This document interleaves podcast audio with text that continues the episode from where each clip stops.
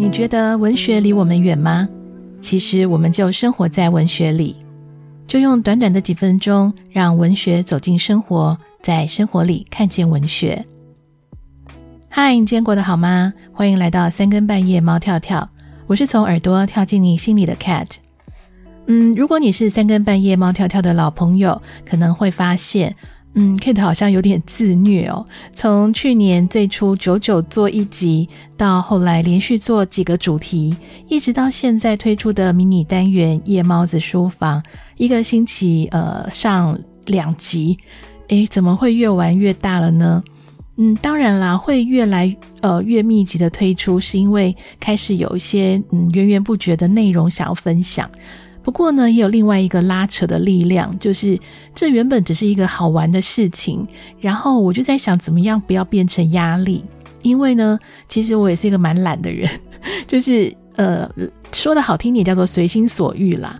那在随性的状态下呢，就会变化出比较多的想法。那这个可能跟我嗯，同样是从事文字、影像或者是创作内容的人，通常都会有这种感觉。就是当我们思绪自由奔放的时候啊，这个是创作的人最希望的工作状态。嗯、不过随性自由，它也是应该有个限度的。那说到这里呢，我就要介绍今天的主角老子。嗯，相对于孔子，大家对老子的印象应该是比较自由、随性，然后无为而治。不过老子呢，还是有把一些修身治国，还有用兵啊、养生之道的这些想法留在了他的著作《道德经》里面。嗯，《道德经》的字数其实不多，但是每一句都非常的重要，尤其是对于呃政治方面，可以说是字字珠玑呀。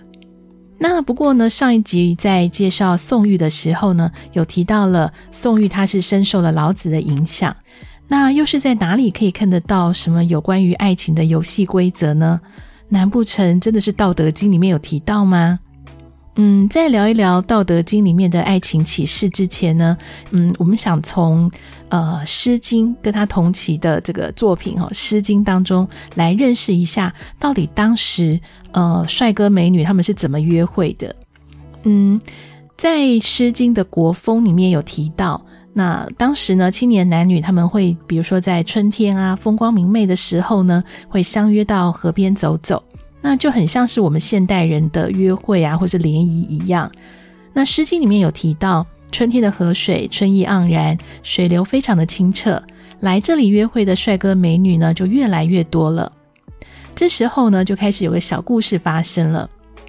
有一个女孩呢，就对男生说：“哎，你陪我去看一看嘛。”男生说：“刚才去过啦。”那女子又说：“你再陪我去看看嘛。另外那边的河水啊，又宽敞又清澈，而且好像很好玩哦。”那这里面呢，就提到了女生是怎么主动的去邀约男子，男男女女在河边游玩嬉戏，然后最后呢，赠送芍药花，表达离情依依，期待再相见。那在这样的环境下呢，也就有人认为老子的《道德经》里面提到的各种处事原则，应该也包含了谈情说爱的建议，因为呃，这是非常非常贴近生活化的生活的一些准则。那我们就来看一看，到底在《道德经》里面提到的一些观念，适不适合放在爱情的相处里面呢？第一个验证的，我们就用大家最熟悉的“无为而治”吧。嗯，这个是大家对老子最熟悉的印象了。所谓无为而治，就是什么都不要做。诶，可是什么都不做，这个再美丽的花也开不了了吧？所以呢，在老子思想中的爱情观，他认为的无为而治啊，处无为之事，行不言之教。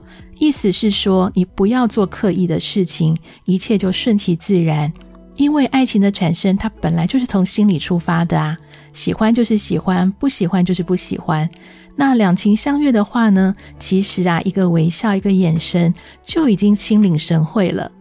那另外呢，他也提到了一见钟情，这个就是无为而治的终极表现，因为他已经简单到不需要动作，而且就从第一眼开始就已经认为这个人和自己今生已经注定了要永远在一起了。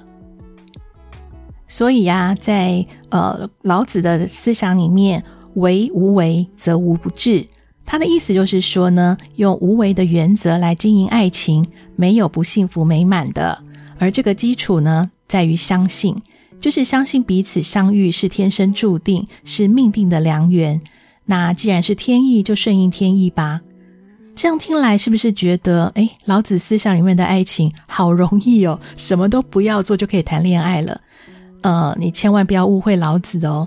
老子他知道这是一个让人目眩神迷的花花世界，充满了各式各样的诱惑，而且每个人的心里面呢都会有欲望，所以啊，当然要能够谨守住原则，你才不会失去掉真真正的爱情。所以啊，老子就不断的提醒：保持守一，无为而治。重点不是无为，而是守住爱情。在欲望的面前，你要保持淡定。不要忘了，你要守住的那个是谁？当断绝了五色、五音、五味、五光十色，你才会看到眼中最美的颜色，听到耳中最动听的声音，品尝到世间最美的味道。有关老子的无为思想，它可以衍生出嗯很多的观念运用。那在爱情观也是可以运用的哦。而且呢，从无为这个观念衍生出来的爱情，是最和谐的感情。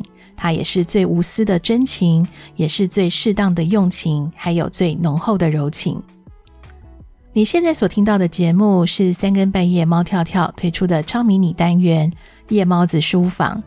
在每一集呢，利用一点点的时间，我们一起选读一篇诗词或是文章，一起来认识作品背后的故事。那今天就分享到这里喽，祝你有个好梦，晚安。